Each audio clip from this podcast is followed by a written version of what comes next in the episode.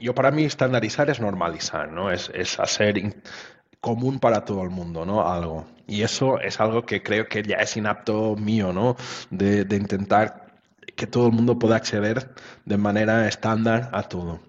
Pero yo me gustaría quizá em, meterme en el, mundo de, de, la robótica, en el mundo de, de, la construcción y todo el mundo al final necesita de una casa más grande o más pequeña, pero todo el mundo necesita un lugar donde vivir y quizá la tecnología aliada a, nuevos procesos constructivos puede ayudar un montón. Este es el podcast de Frico Camp en español. Yo soy Rafael Hernández y juntos escucharemos las trayectorias inspiradoras de desarrolladores con el fin de que tú emprendas tu propio camino en el mundo de la programación con éxito. Hola a todos y bienvenidos al podcast de Frico Camp en español. Es un placer presentar a nuestro invitado de hoy, Rómulo Sintra, Rómulo es un apasionado defensor de la tecnología y un experto en desarrollo web. Ha recorrido un increíble camino, desde ser diseñador web hasta convertirse en un Google Developer Expert y participar activamente en estándares web y comités como TC39 y ECMA 402. En este episodio vamos a charlar sobre su comienzo y su interés por la programación y la estandarización web. También nos brindará consejos valiosos para aquellos que están comenzando en el mundo de la programación. Así que sin más preámbulo, uh, Rómulo, muchas gracias por participar, por estar aquí. Bienvenido al podcast de Free Camp en español. Oye, muchas gracias a vosotros. Es que Free Camp es, algo que todo el mundo que está en, en este mundillo ha escuchado o lo ha utilizado o ha buscado alguna cosa de este estilo, ¿sabes? Por eso al final todo el mundo, ni que sea newsletter o alguna cosa, todo el mundo son, hace parte de lo como institucionalizado ¿no? en el mundo de, del desarrollo mm, web. Algo te había comentado fuera de cámara, como, como suelo decir, es lo interesante que tu trayectoria es. Varias cosas interesantes para mí. El primero es el motivo por qué entraste a este mundo de estandarización o de tener estándares. Es muy difícil, la palabra es súper difícil. Es tan difícil como el proceso en sí. Eso es cierto. Y la otra parte también, la evolución del título. Empezaste como graphic designer, web designer y en estas alturas de ser software architect. No, yo no sé, yo eh, al día de hoy soy una persona que camina por este mundillo de, la internet y, poco hago, ¿sabes? Pero creo que los títulos han cambiado y mucha culpa ha sido una plataforma muy conocida que todos usamos de, de trabajo que, que, ha venido a, ser una red social que, de titulitis, ¿no? Sí, el título al último yo creo que ha cambiado más por la popularidad y lo que suena mejor que por las responsabilidades, pero eh, siempre es muy bueno la evolución de todo, ¿verdad? En este caso, poder contar.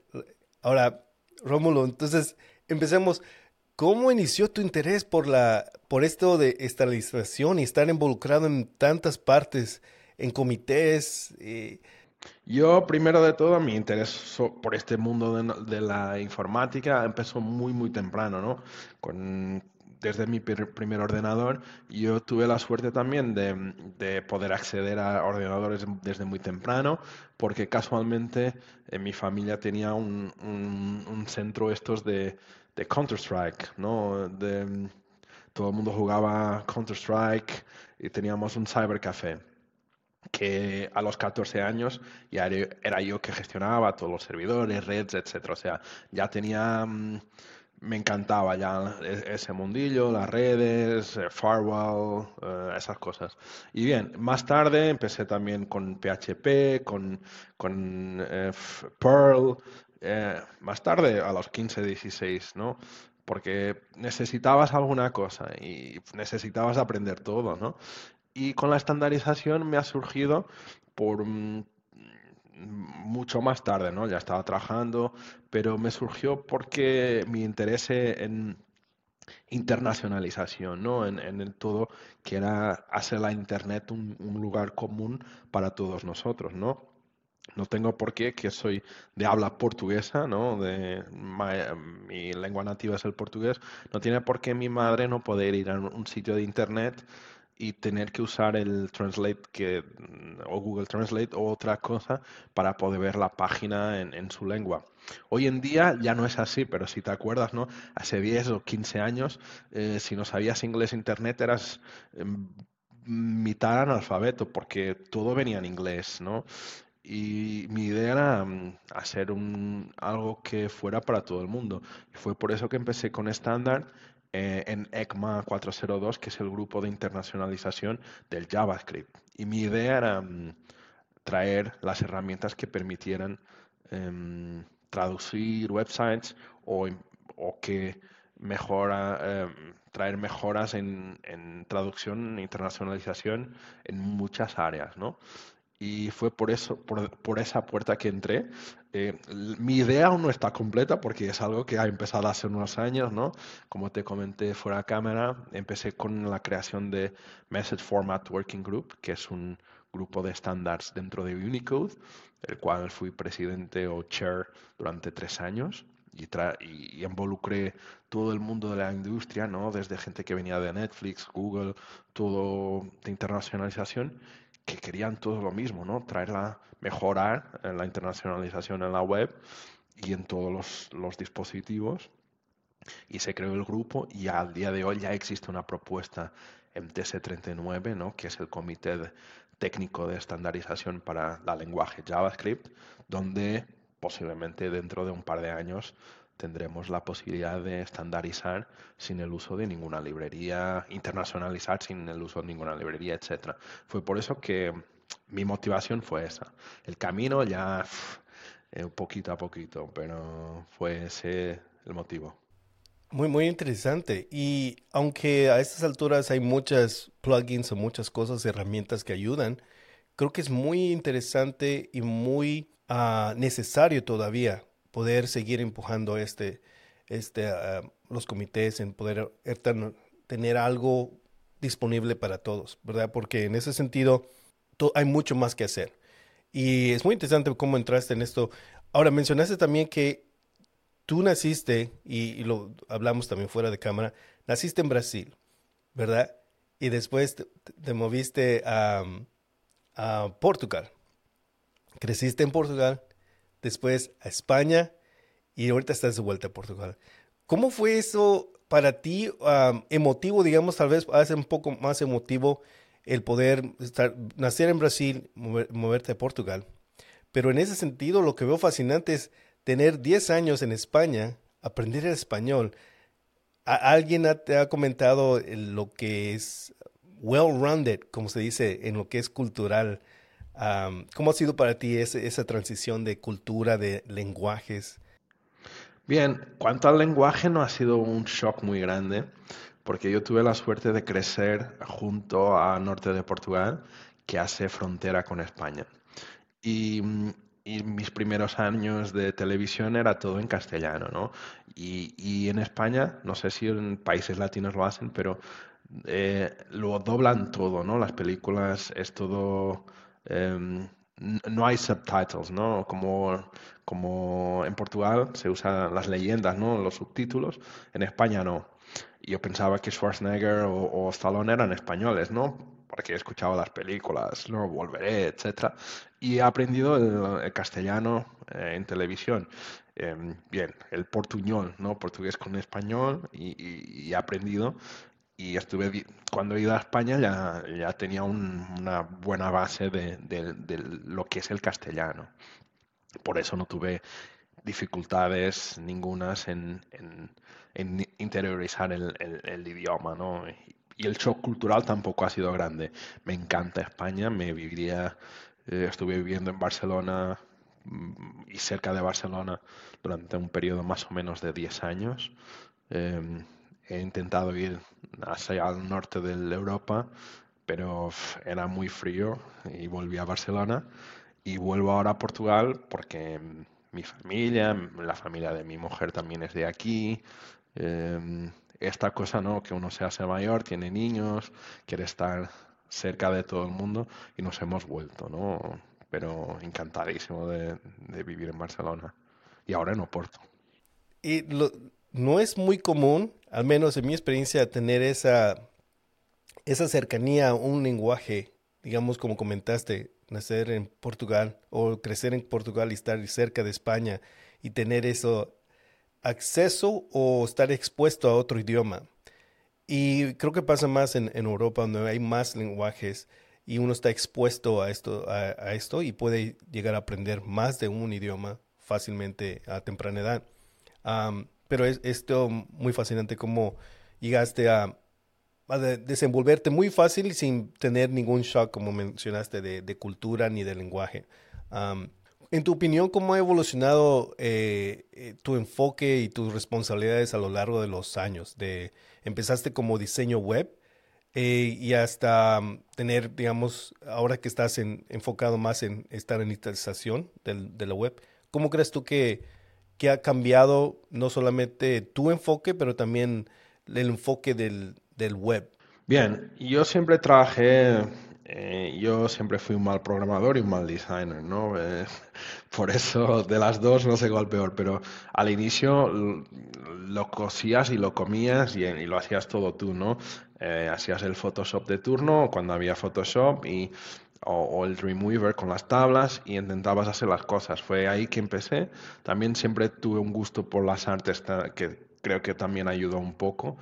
Y, y claro, esto nadie te no había departamento de design más el departamento de HTML, de frontend y el, departamento de backend, no. Había el webmaster, ¿no? El, y, que era, que era lo que hacía todo, ¿no? Él hace todo, em, pero con un nombre más gracioso. Y así fue evolucionando, ¿no? Y cuando entré por Graphic Design, también em, diseñaba alguna cosa y, la transformaba en los templates de Internet y, producía páginas. Em, Bien, yo creo que las cosas fueron avanzando. Mi carrera empezó con eso, ¿no? Y, he podido siempre ganar dinero desde los más o menos 15 años. Empecé ganando dinero con, la web, ¿no? Eh, y haciendo estas cosas, una página para un amigo, una página para un DJ, para un bar, etc. Estas cosas pequeñitas, ¿no? Y era el chico de los ordenadores y la gente me iba contratando. Cuando desde la universidad, que después eh, al salir empecé a trabajar como front-end developer o software developer o, lo que era en su día, hasta que no haces la ascensión natural de carrera, eh, porque desafortunadamente eh, para ganar más dinero tienes que ir a posiciones que a veces ni quieres ir, ¿no? Pero yo como me gusta hablar y, y lidiar con personas, empecé con este rol, ¿no? De team lead, arquitectura, y me gusta un montón Legos y arquitectura para mí es lo más cerca de lo que es Legos, ¿no? De, componer sistemas, de mm, montar cosas, optimizar cosas. Y fue un poco por donde empecé, sin experiencia ninguna de lidiar con gente, solamente empírica. He cometido un montón de errores mm, y estoy siempre mejorando. Y, la verdad que un poco el mensaje, ¿no? Para que la gente que empieza, eh, mismo o que está progresando en, roles, a veces eh, es, importante tener paciencia, cosa que a veces tampoco tuve, eh, porque la persona que está al otro lado nunca sabes muy bien su background, ¿no? Pero es, es, es complicado también cuando estás bajo presión. Y, estuve después en consultorías que hay hay el fío de navaja siempre ahí en la garganta, que tienes que hacer deliverables y a veces em, cuando estás en team lead o en una equipa más grande y que tienes gente a tu cargo, claro, eh, ellos son, tú eres un poco la imagen de, la compañía y la gente que ejecuta, que tú también ejecutas, pero la gente que ejecuta em, a veces eh, ha llegado ayer o ha empezado antes de ayer y, y, te dice tu hiring manager, no, hemos contratado cinco expertos.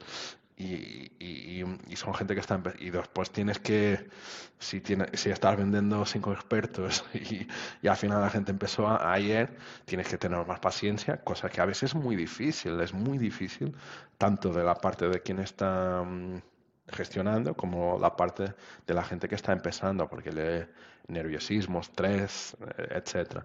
Pero bien, en general, yo creo que el gran cambio que ha, que ha surgido desde que empezó ¿no? con las tablas hasta hoy en día, que existen frameworks que son complejos, eh, que necesitas de 50.000 herramientas para eh, hacer un, pintar un Hello World, eh, creo que la cosa ha avanzado bastante y creo que somos unos adictos a tooling, porque todo, antes no, no, teníamos nada y que tampoco era bueno, pero ahora tenemos 300.000 cosas que mm, es muy difícil estar al par. Yo que ahora no estoy al día a día haciendo páginas, eh, componentes, eh, trabajando en arquitecturas, mm, me, me es difícil eh, acompañar a la evolución porque como existe tanta necesidad de mejorar performance, de facilitar vida, de mejorar experiencia de desarrollo,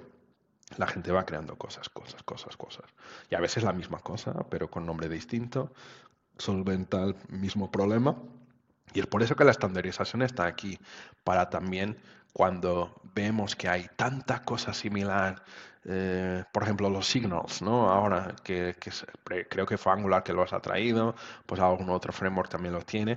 Eh, creo que hay una iniciativa para estandarizar signals, ¿no? Porque es, obvio que, mm, que, está, que mola y es obvio que podría ser algo agregado a, lo que es la plataforma, ¿no? Sin ser algo único de un framework. Cosas así, ¿no? Y, creo que el futuro, si todo va bien, y no porque estoy en ese mundillo, va a ser mitad estandarizar, mitad eh, libertad creativa para, para, desarrollar estos frameworks, estas, estas cosas. Porque debería ser todo mm, gratis, ¿no? Es como respirar.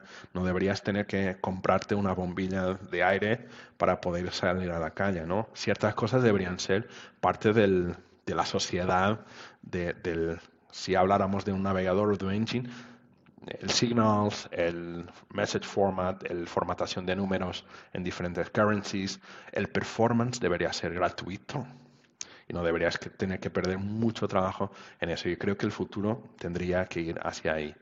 Facilitar la vida a la gente, por mucho poco que sepa, poder hacer un mínimo eh, de una página web personal, por lo menos, sin saber nada, con lo que sepas de la escuela.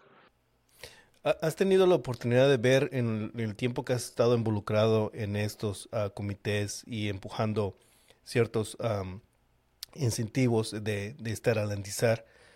Ah, ¿Tienes algunos, perdón, ¿tienes algunos ejemplos de algo que estás orgulloso que, que has podido lograr o has podido ver el cambio en, en estos años que has tenido ya?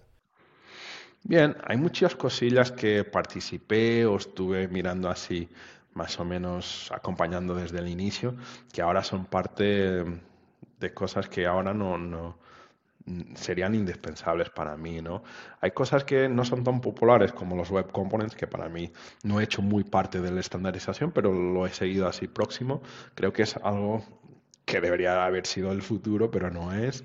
Pero hay cosas, por ejemplo, el tema de message format, que ha sido mis últimos cuatro o cinco años, creo que estamos en un punto que mm, eh, la estandarización está en un punto que está casi cerrando y mm, va a ser el soporte para la internacionalización de múltiples plataformas. Y cuando hablo múltiples plataformas, incluyo Siri, incluyo Alexa, incluyo no solamente lo que estamos mirando el texto de la web, ¿no? Eh, todos estos tipos de lenguaje que necesitan de ser internacionalizada, necesitan de definir eh, y, poder de alguna manera inteligible eh, formatear género, plurales, cantidades, puedan saber expresarse de la mejor manera. Porque hoy hablamos de AI, etcétera, pero la AI no es más que mm, una abstracción de, de, datos ¿no? que son tratados de una forma, eh, digamos, recursiva para que puedan eh, ir mejorando, pero la base tienes que, el algoritmo base tiene que estar allí. ¿no? y mm, y, claro, no vamos a hablar por ahí porque así mucha gente me criticaría porque yo tampoco soy un experto en eso. Pero creo que, mm, que vamos en ese camino. El camino y creo que son dos cosas que a mí mm, me molan bastante. Eh, y otra propuesta que también eh, estoy, soy uno de los champions, pero últimamente tiene sido muy difícil, es de Type as a Commons, ¿no? De, de intentar traer el tipado a, lo que es el la lenguaje JavaScript, ¿no? Todo el mundo usa TypeScript o Flow o otro, y nuestra idea es intentar eh, que la gente pueda usufruir del tipado sin el, el, el, tema de de tener que eh, usar un syntax aquí, otro syntax allí, y, pueda solo tener un type checker que, que, le ayude, ¿no? que le mejore la experiencia de desarrollo. ¿Tú, crees que sí va a llegar a, ese día de tener JavaScript, tener typos? ¿O creo que, crees que la comunidad misma, porque he visto mucha controversia, donde puede ser, en mi, en mi observación, fuera de esto, de que no quieren convertir a JavaScript en TypeScript. Y entonces, ¿qué tan difícil ha sido para ti o, algo que tú puedas comentar que es fascinante en este mundo de poder, porque se, suena lógico, por, si JavaScript necesitaba un typo, ¿por qué no incluirlo? Pero Java, TypeScript ya es tan grande que creo que lo tienen más, en mi, en mi punto de vista, lo tienen separado, lo quieren tener separado. E-, eso es fascinante que comentaste. ¿Qué tan fácil ha sido este proceso de llegar ahí? Ha sido muy difícil y sigue siendo muy difícil porque mm, hay muchos actores, ¿no? Y, al, al, invés de que la gente pueda pensar, uno de los champions de la propuesta es, es, es eh, uno de los heads de TypeScript, o sea, TypeScript es de, de los que nos soporta muchísimo porque hay un fork ¿no? de la lenguaje. Cuando usas TypeScript o usas otro tipo de cosas, no, no estás convirtiendo a un estándar, ¿no? Estás divergiendo y, y después es muy difícil. Eh, si TypeScript añade algo a lo TypeScript, después la gente se adapta tanto a esas cosas que es después difícil volver al JavaScript mm, natural, al vanilla, ¿no? Em, porque la gente piensa, ¿no? El read-only o, esas cosas como parte del lenguaje, porque hay mucha gente que empezó con TypeScript y no, nunca ha visto JavaScript puro y duro, ¿no? Y, la idea es, es, hacer el unfork, ¿no? Es que TypeScript tenga su espacio, pero la parte de syntax y toda esa parte sea un cuerpo único, ¿no? Para que mm, TypeScript pueda enfocarse en type checking, type safety, eh, etcétera, y, en un, digamos, en un marco donde los type los types puedan funcionar dentro del lenguaje y que no necesites después de transpilar o compilar código para que puedas copiarlo en la consola y ejecutarlo, ¿no? Porque a veces tienes una función, estás escribiendo en TypeScript y si quieres ejecutarla en consola, porque todo el mundo lo hace, tienes que tirar los types y después, si después lo vuelves a poner, te da error porque los types no están definidos y te has perdido 50 segundos o 5 minutos solo entre back and forth. Y, y, a veces esta experiencia que la queremos traer para la gente. Wow.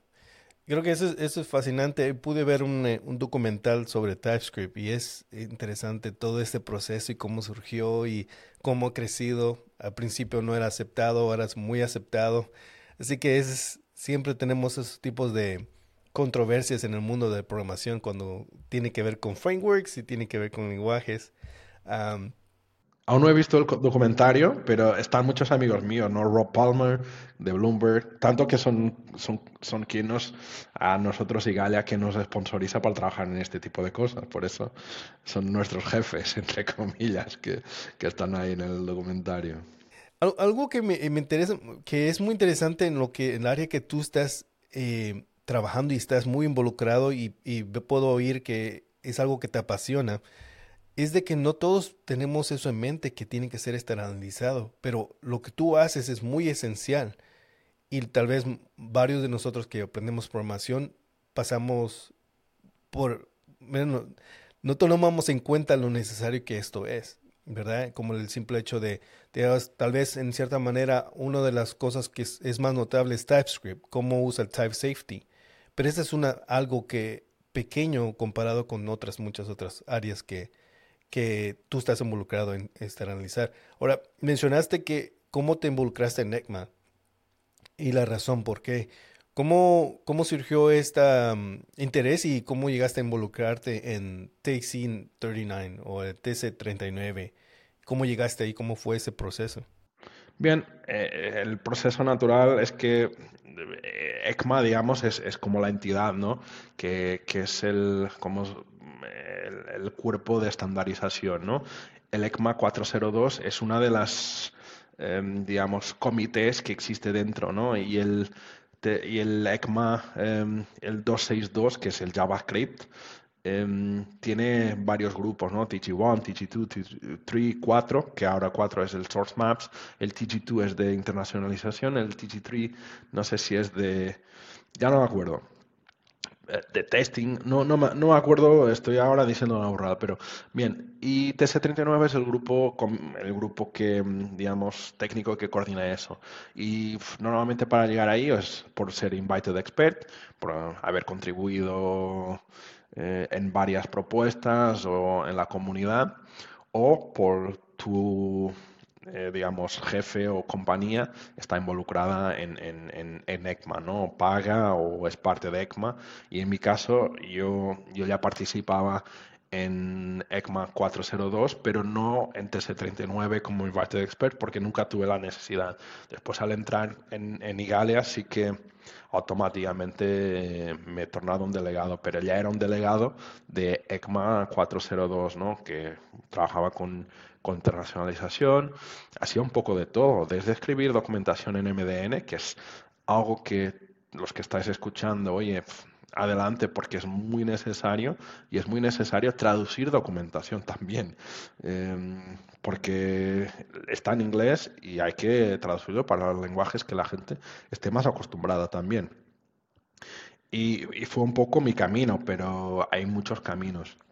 Y una de las cosas em, como empecé con NECMA también y, todo esto de, estándares, fue un GSConf, eh, creo que en Berlín, porque eh, TS39 hace seis reuniones por año más o menos en varios lugares del mundo. Antes eran presenciales, ahora es, después de COVID, es presencial online. Y ese año hacían una en Berlín, co-hosted con, con el GSConf y he visto la gente de TC39 ahí reunida, haciendo una rueda y tal, hablando. Y he conocido a gente como Leo, como Dan Herberg, y, y les contado, oye, me gustaría hacer esto. Y él, oye, a los, una vez al mes hay una reunión apúntate y ya está. Y ha sido, ha sido así. Y he llegado, he empezado documentación, haciendo una PR aquí, un PR allí, y ahora no hago PRs casi ninguna. Estuve mirando mis contribuciones y están cinco veces menos que el año pasado y posiblemente diez veces menos que hace dos años, desafortunadamente. Pero bien, es así. Algo que, que vi es que has, no sé desde qué tiempo has estado más activos dando presentaciones y que se, ve que te desenvuelves muy bien. ¿Fue siempre así o cómo fue ese proceso para ti empezar a, a, viajar? Mencionaste en una de las presentaciones que era, había sido tu primera vez en Portugal, pero ya habías viajado varias partes a hacer presentaciones. ¿Cómo, cómo no, no es fácil para muchos de nosotros hablar en público, pero cómo surgió para ti? ¿Fue fácil, difícil? Bien, yo, yo por personalidad soy bastante extrovertido, ¿no? entre comillas, ¿no? Siempre em, también en mi juventud he participado en algún programilla de radio, eh, o sea, también me, me ayudó. Pero mm, bien, las primeras veces que hablé, el primero de todo, las conferencias, este mundo y las conferencias es muy ingrato porque solo te invitan cuando, estás en, en la ola, eh, recibes invitaciones de todo el mundo, ¿no? Desde Japón a Estados Unidos, pero cuando estás empezando, ni el tío del bar al lado de tu casa te invita para un café, para ir a hablar sobre nada, nada. Hasta que te den la primera oportunidad, es súper difícil. Es inmensamente difícil que te dejen hablar en algún sitio. Y claro, la primera oportunidad tienes que hacerlo bien y a veces puede estar nervioso, pero el truquillo principal por lo menos para mí, enfócate mucho en tu presentación, ¿no? Porque puedes estar diciendo porquería, pero al menos si los slides pintan bien, eh, la gente se puede distraer, mirándolo en cuanto estás un poco nervioso, ¿no? Alguna animación y tal, si sabes que vas a encallar allí. Por eso es lo que digo. Eh, empecé, que te den una oportunidad es lo, más, eh, es el principal. Y, pido a quien nos esté escuchando que dé oportunidades a first speakers. Muchas conferencias ahora lo, lo hacen, pero antes no lo hacían. Después la segunda cosa es que mm, Bien, nunca, nunca pienses que eres el suficientemente bueno para nada porque hay siempre alguien de quien aprender y la conferencia es un buen sitio para aprender, ¿no?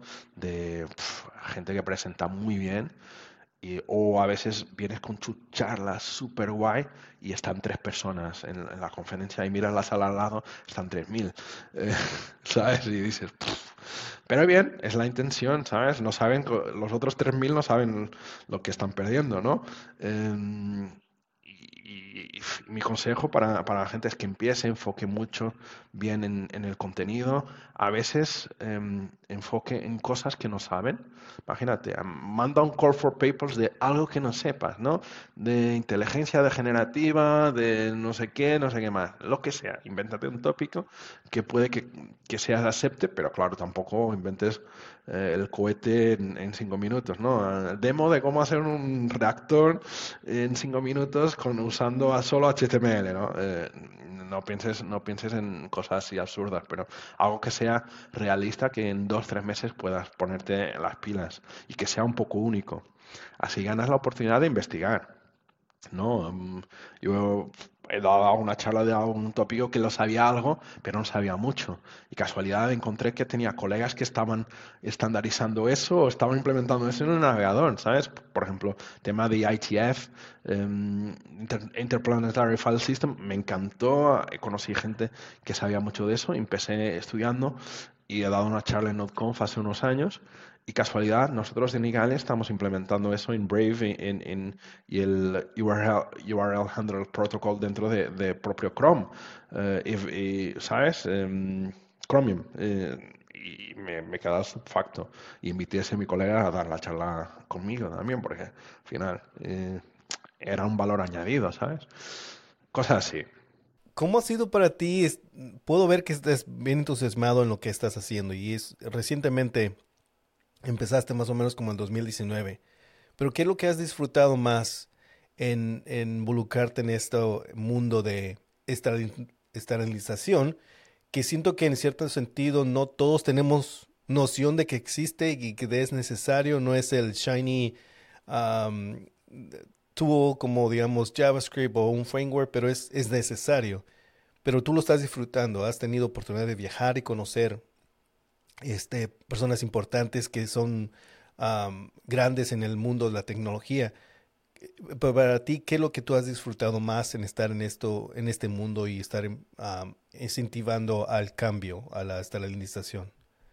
Bien, yo lo que más disfruto y, y lo que es, es, poder estar con la gente, con los amigos, ¿no? Y ahora más. Y quizá esto es eh, una opinión muy distinta de la otra persona que haga lo mismo que yo. Pero yo no participo tan activamente en estandarización anymore. No estoy ahí en el comité eh, porque estoy también un poco más de, de management, PM, más que, pero en mi grupo de trabajo, en mi equipo que trabajo al día a día, que es el equipo de compilers, somos 23 y cada uno, uno está haciendo estandarización de todo el ecosistema de módulos dentro del lenguaje. Otro está haciendo, implementando, por ejemplo, WASM Garbage Collector en, JavaScript Core dentro de Apple. Otro está haciendo eh, string refs, ¿no? Mejorando, otro está haciendo backfixing en V8 para mejorar la performance de, de interacción de strings y conexión contra V8 contra backend de Rust, en, por ejemplo, en Deno o otra tecnología o otro environment yo no, no, estoy ahora haciendo todas las cosas que me gustaría poder hacer, pero eh, me veo como un enabler de, de, esta gente, ¿no? Porque yo cuando estaba programando me gustaría, me gustaba que me, me dejaran solo y, que pudiera hacer mis cosas sin tener que lidiar con mm, todo lo, aburrido, ¿no? Y ahora hago un poco el aburrido y cuando tengo tiempo. Claro que también me gusta meter la mano eh, y hacer mis cosas. Pero lo que más me gusta es el, el de la estandarización, es lo mismo que las conferencias, la interacción humana cada vez que voy a, como trabajo en una compañía que es 100% remota, no tengo colegas de oficina. Pero cada vez que voy a un, por ejemplo, me voy a San Diego ahora en febrero, el próximo TS39, y estaré con mis amigos ¿no? de, de, de Galia, pero con colegas de, de TC39 que ya voy conociendo hace muchos años. Y estás ahí, hablas de ideas, hablas de cosas, hablas de nuevas propuestas, hablas de problemas que hay ¿no? con propuestas actuales, eh, por implementación retrasada, o porque es muy difícil implementar, o porque el algoritmo de, que han escrito ¿no? E, es súper complejo. Em, por ejemplo, había el caso de Number Format V3, que estuve yo ayudando también eh, a los champions, porque eran parte de mi trabajo, ¿no? y, reescribir algunas partes de la spec, algoritmos de de formatear eh, ¿no? los decimales y, las opciones, cosas así súper complejas, que no son complejas, pero cualquier uno lo puede hacer, pero... Em, y, después estar con esas personas debatiendo frente. Eso es, es, más espectacular. Y el impacto que tiene cuando ves que lo que has escrito alguien lo implementa, a veces mal, eh, pero están todos los navegadores, ¿no? Y dices, joder, esto he tocado un poco o he influido un poco en esto, ¿no? O haya ayudado, por lo menos.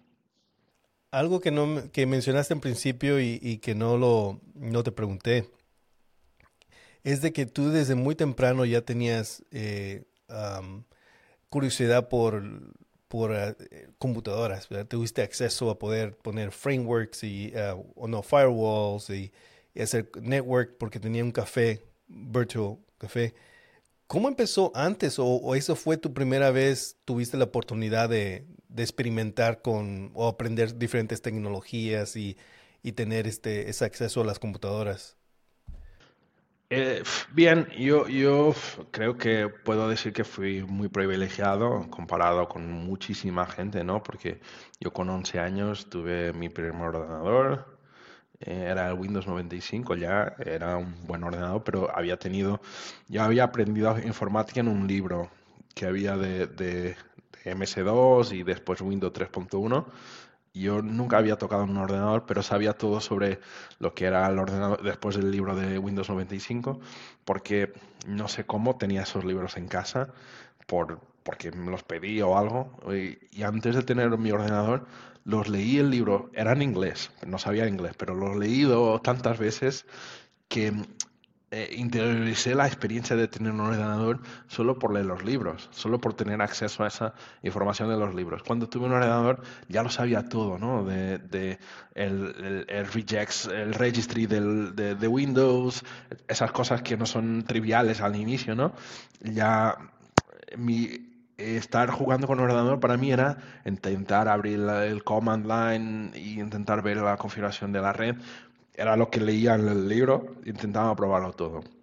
Y tuve suerte de tener eso, el ordenador a mis manos, eh, algo que todo el mundo tiene ahora y no, lo valoriza, ¿no? Em, y después también el tema de estar eh, la necesidad, ¿no? Que mi, familia tenía este cybercafé, teníamos 32 ordenadores ahí y alguien tenía que hacer el mantenimiento.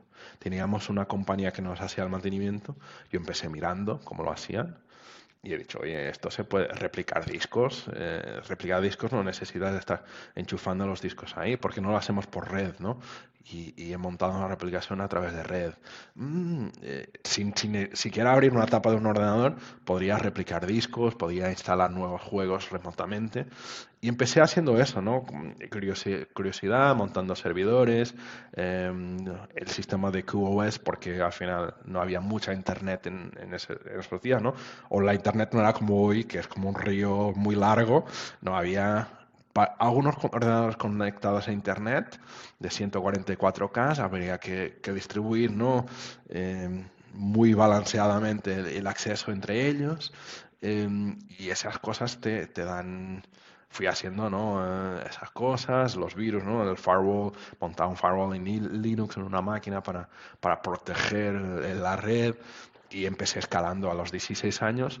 Había desistido de estudiar, pensé que mi vida ya iba a ser aquello. No, yo dice, he dicho a mi madre, oye, no voy a la universidad y tal, y después, por motivos y, la vida, em, tuve sin ordenadores durante dos años.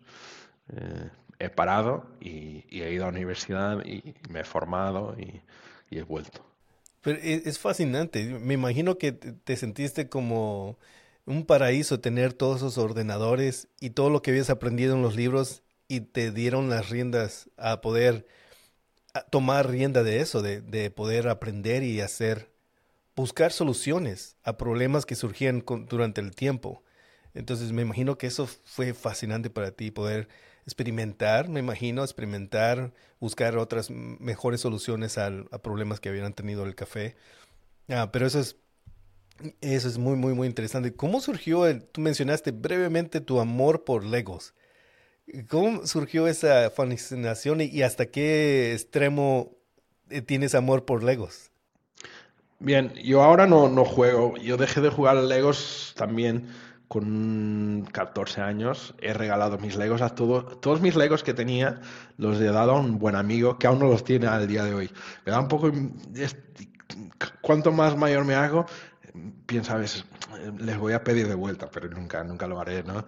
Eh, que ahora juega con su niña y es, y es gran amigo, pero he dejado porque pensé, no, ya, ya soy muy mayor para Legos, a los 14 años o 15 o lo que sea pero mm, me ayudó muchísimo porque no montar estructuras, me encantaba no componer cosas y lo que me gustaba y, y veo a mi niño ahora haciendo y, odio es e, echar las cosas al suelo, ¿no?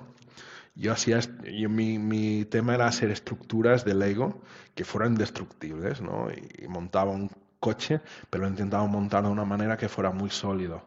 Y lo, y, lo tiraba para ver si se destruía y en cuántas partes se destruía, para, para mejorar el proceso. ¿no? Y es un poco lo que hace, se hace al día de hoy en arquitecturas ¿no? de software, de, mm, se monta, ¿no? se componentiza las cosas y se intenta hacerlo lo más robusto posible. Y creo que la robustez y, y, el diseño fueron dos principios que aprendí desde de, de los Legos, ¿no? Wow. ¿Algún un hobby, nuevo hobby que has, surgido por... Me imagino que hay ciertas cosas que uno tiene que... La curiosidad en este sentido, te gusta mucho la estructura. ¿Algún hobby que haya salido que, que te disfrutes? No, solo música. La música, otro hobby que tengo es la música. Sí, toco el bajo muy mal, pero eh, toco el bajo. Y mm, yo con los hobbies también, ahora no tanto, pero era muy obsesivo, ¿no? Quería aprender las cosas a un nivel que también me, me sucedió un poco con la informática, obsesionado, intentaba aprender todo de una manera obsesiva que creo que no es saludable, pero mm, eh, el bajo también fue un poco eso, hasta que llegó el punto de no, no, no puedo más con esto y lo tengo ahí aparcado, voy tocando un poco, pero nada de especial. Pero no tengo ningún hobby, en el día de hoy no tengo ningún hobby.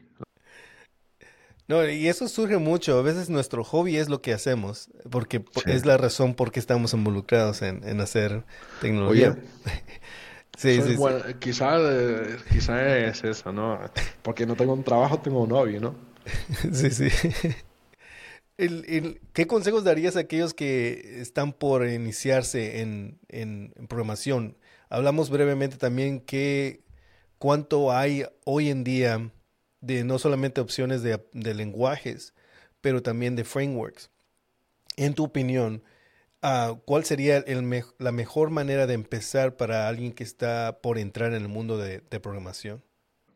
Yo, la, mayoría de la gente te va a decir, aprende primero la lenguaje y después el framework. Yo sí, pero mm, intenta tener algo que funcione primero y inténtalo tenerlo de, de, la manera más creativa que te, que te venga a la cabeza. Y esto quiero decir el que, que aprender el lenguaje es esencial, ¿no?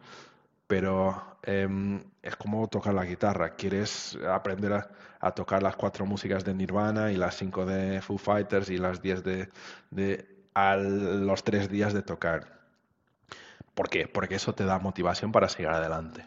Por eso lo que quiero decir es que eh, cuando estés empezando, eh, estudiar es muy bueno, ¿no? Leer los libros, leer... ahora no hay libros, hay todo online, ¿no? El Free Cool Camp, lo, puedes, lo puedes aprender todo online, pero mm, aprender algoritmos, estructuras de datos, etcétera, etcétera, etcétera, eso es esencial, pero es esencial no para ser la página de, de, mm, de la galería de fotos con tu nombre y, un formulario. O sea, a veces la gente es, no, tengo que aprender eh, el, hack entero antes de empezar.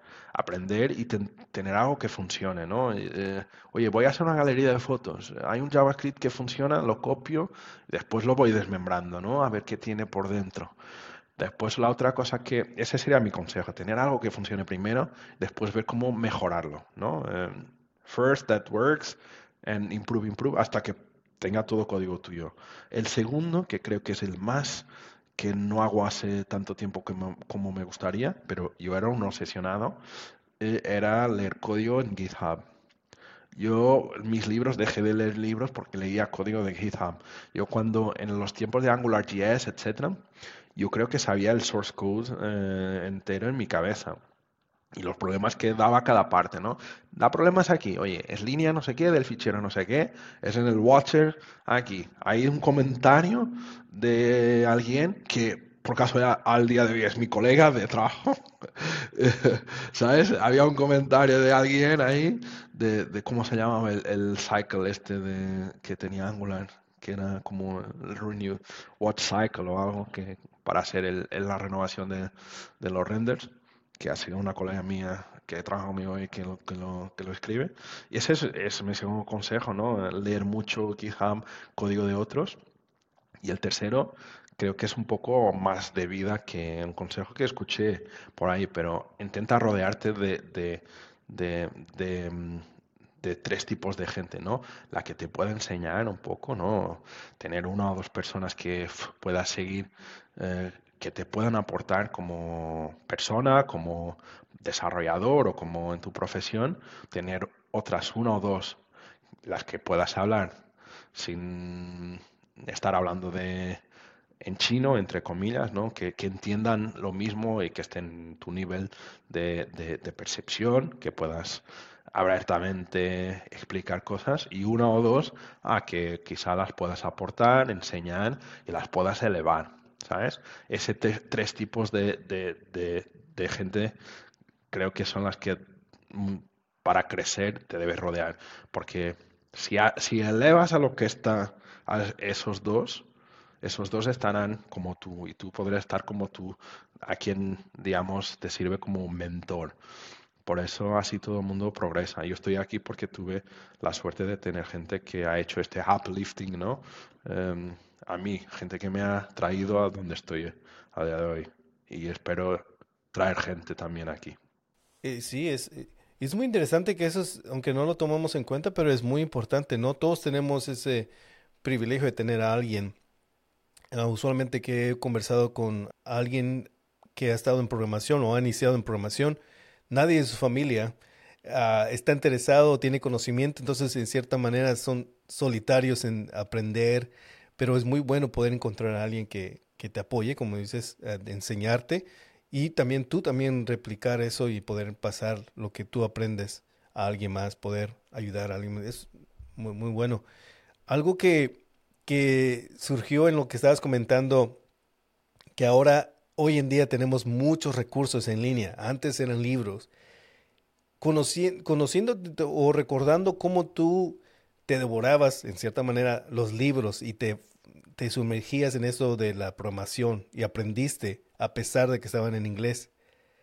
Si tú pudieras más o menos reflexionar, ¿cómo sería para ti si tú estuvieras empezando hoy con todos los recursos que están en línea y accesibles para ti?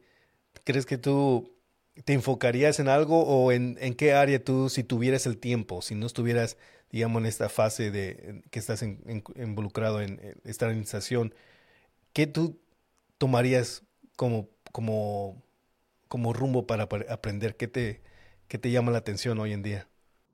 Yo, yo seguiría, yo para mí estandarizar es normalizar, ¿no? Es, es hacer común para todo el mundo, ¿no? Algo. Y eso es algo que creo que ya es inapto mío, ¿no? De, de intentar que todo el mundo pueda acceder de manera estándar a todo.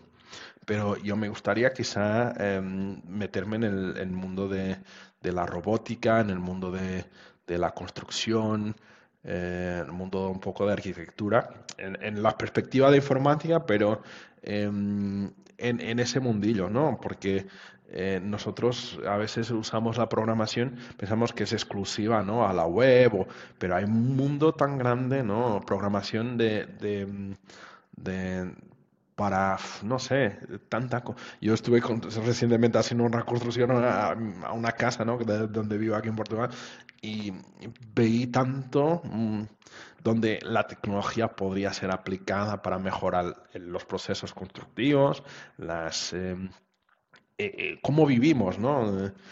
En general, que creo que hay un mercado muy grande a explorar ahí y, todo el mundo al final necesita de una casa más grande o más pequeña, pero todo el mundo necesita un lugar donde vivir y quizá la tecnología aliada a, nuevos procesos constructivos puede ayudar un montón.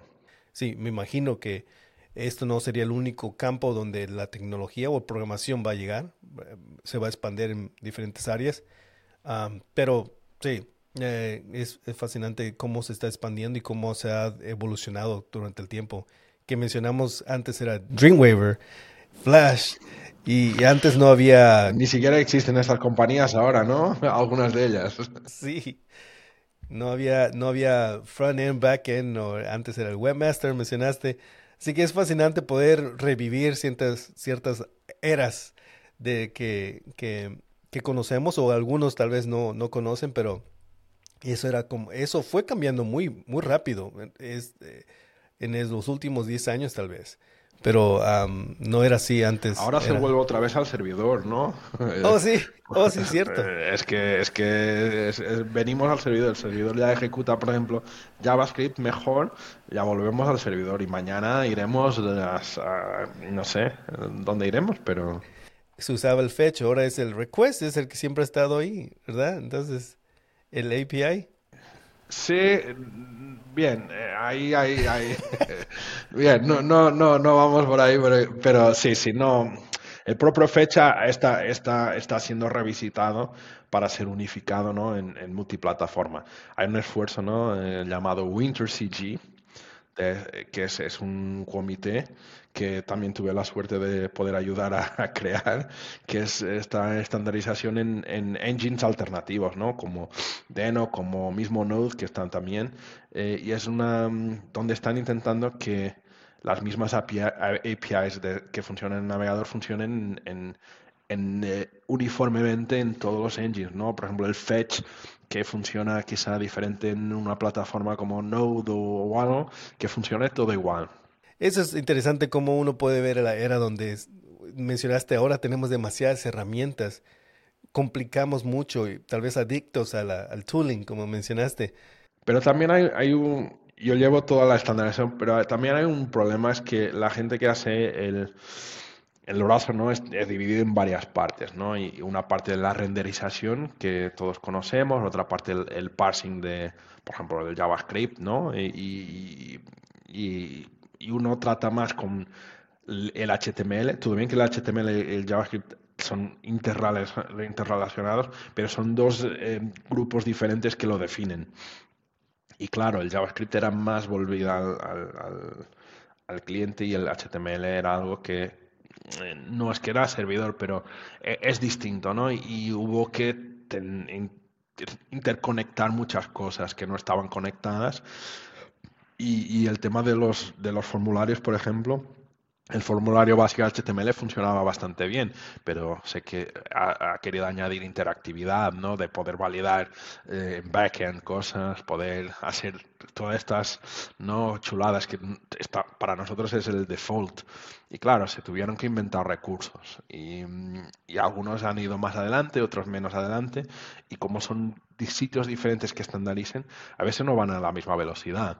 Y a veces los eventos, por ejemplo, cuando quieres un evento en Java de un formulario, ese evento es estandarizado, por ejemplo, eh, con la spec de HTML para ser expuesto después en el, en el window, el, en el objeto del navegador que no es JavaScript. Eh, es JavaScript, pero es, parte del JavaScript de HTML, ¿no? Entre comillas. Estoy aquí liando un poco la gente, no, no se líen, pero si tenéis alguna duda, contacta y, os puedo clarificar. Pero hay varias cosillas, ¿no? Tanto para el CSS también, ¿no? Em, varios working groups que funcionan de aislados pero al final, cuando nosotros queremos programar una página, eh, queremos poder acceder a las clases CSS a través de tal, queremos modificar cosas usando JavaScript solamente, o sea, todas se tienen que interconectar. Y a veces es eso que es, difícil también. Eh, es, para aquellos que han podido ver toda la, evolución, es fascinante ver cómo hemos cambiado y cómo hemos creado cosas que no era necesario o no era tan robusto como lo hemos hecho. Pero eh, bueno, puedo ver que eso es lo que te gusta, que eso es lo que te apasiona. Hay muchas áreas que tal vez... Es que podríamos estar la tarde entera discutiendo sobre cosas de este tipo. Hay cosas que concordo más, otras menos. Pero claro, cuando hay motivación para solucionar un problema es cuando surgen este tipo de cosas. Y quizá dentro de dos años o tres eh, ya mm, como suelen hacer, abandonan el framework y, lo dejan por ahí a la comunidad, ¿no? Pero mm, no sé, es, es algo que hay muchas cosas y no critico ninguna porque cuando alguien tiene una idea de hacer algo es porque está intentando solventar un problema y que no está solventado.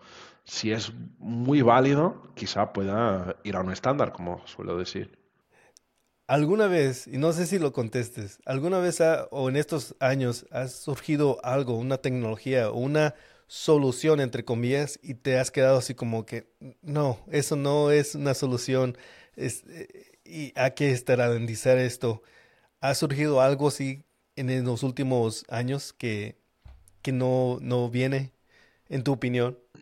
Yo, yo, por ejemplo, y la gente me va a, crucificar por esto, pero yo me encantan los web components. Para mí creo que era lo, lo que debería ser el default para, para, desarrollo de webs, de design systems, de, de UIs, ¿no? de composición de UIs. Y mm, es que no me gusta nada React, he trabajado con React muchísimo.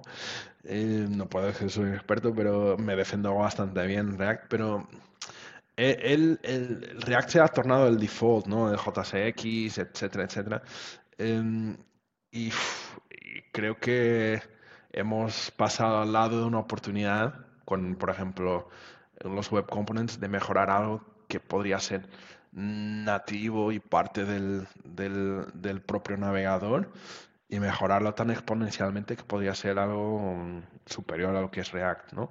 Pero mm, posiblemente cuando se ha hecho Polymer en su día, ¿no? Y pues Lit HTML o Lit Web y los componentes, creo que no, se han sabido mm, eh, publicitarlos de una manera que, mm, que fuera el suficientemente buena.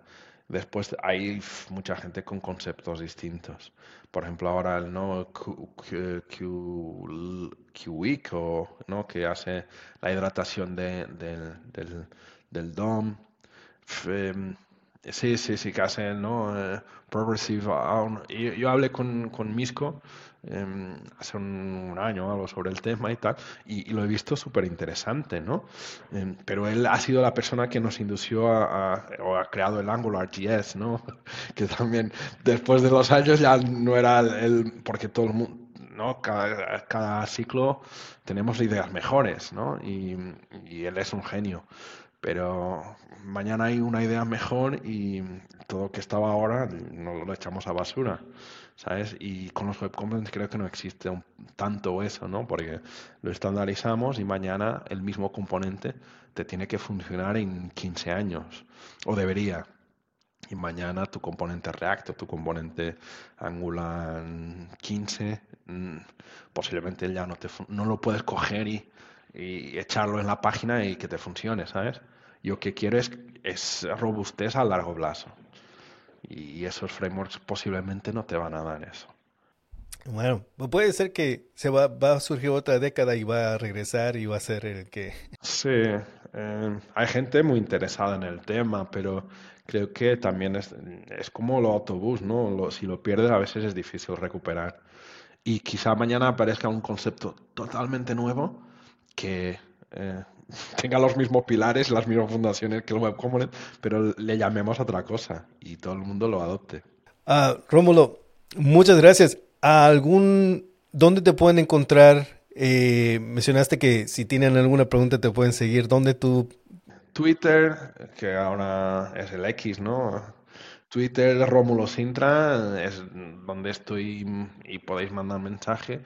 En LinkedIn también estoy ahí, por eso son los dos canales más. Tengo una página web que no la visito mucho. No sé si tiene algún formulario. Si no, tiene un link para, para que entréis en contacto conmigo no soy muy responsivo, intento ser el más eh, responsivo posible, pero si necesitas de ayuda y lo que he dicho antes de tener em, esa persona ¿no? que te ayude, em, no digo solo conmigo, pero hablad con la gente que admiráis.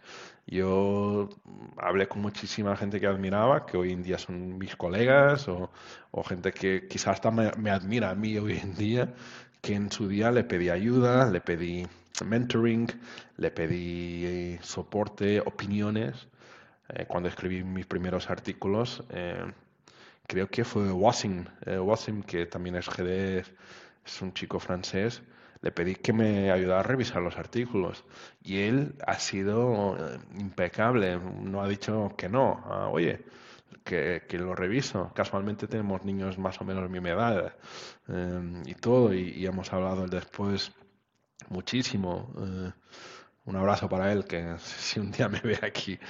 Eh, pero, ¿sabes? Es, es, eso, no tener miedo de hablar con la gente, porque si no respondes porque no pueden o porque no quieren, pero si te responden, es un poco eso. Y otra cosa también que quería mencionar eh, que no, he estado muy activo, pero hay una página llamada em, en GitHub GS Outreach de TC39, donde hay un formulario que le puedes rellenar. Yo normalmente hago reuniones de, de GS Educators, que es como gente de la comunidad que quiere participar en las reuniones para aprender lo que está haciendo nuevo el TC39.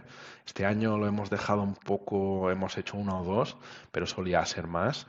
Y enfocado también a tener gente de habla hispana, gente como Oscar Barajas, Miguel Durán, esa gente que estuvo bastante ¿no? en temas de podcast, etcétera, traerlos también a, lo que es TC39, porque son ellos los primeros divulgando cosas. Y una de las cosas que más me molestaba es cuando esta gente, por ejemplo, que veías, eh, eh, tú has mencionado West Post, ¿no? Eh, sí, por ejemplo, cuando lo he visto mencionando a, The Number Format o Relative Time Format, pasado un año y medio de, que estuviera en Stage 4, a mí me, ha molado así, he dicho, bien, ya está hace tanto tiempo en los navegadores, solo ahora estas personalidades lo, divulgan, por eso que quiero traerlos más dentro de lo que es lo que se está haciendo para que cuando esté en todos los navegadores la gente pueda ya empezar a usar las cosas desde el inicio, ¿sabes? Y es un poco eso. Por eso, si vais al GS Outreach, hay un formulario, de vez en cuando voy mirando y añadiendo. Y cuando hagamos una reunión nueva, os invito.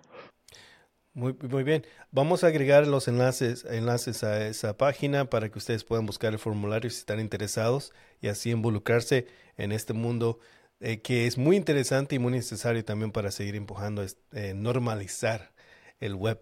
Así que, uh, Rómulo, muchas gracias. Gracias eh, nuevamente por darnos la, oportunidad de conocerte y por lo que estás haciendo uh, y poder dar el tiempo de profundizar y revivir estas estas fases de tu, de tu vida. Así que um, gracias a todos que nos están escuchando y nos vemos y oímos el, el próximo episodio de Frico Camber en español. Hasta la próxima. Muchísimas gracias a todos, un gran abrazo. Gracias a todos por escuchar el podcast de Frico Camp en español. Si te ha resultado útil, no dejes de decírselo a tus amigos, ayudará a que más gente lo descubra. Si quieres dejarnos un review de 5 estrellas donde quiera que lo escuches, también será de gran ayuda. Gracias de nuevo y hasta la próxima.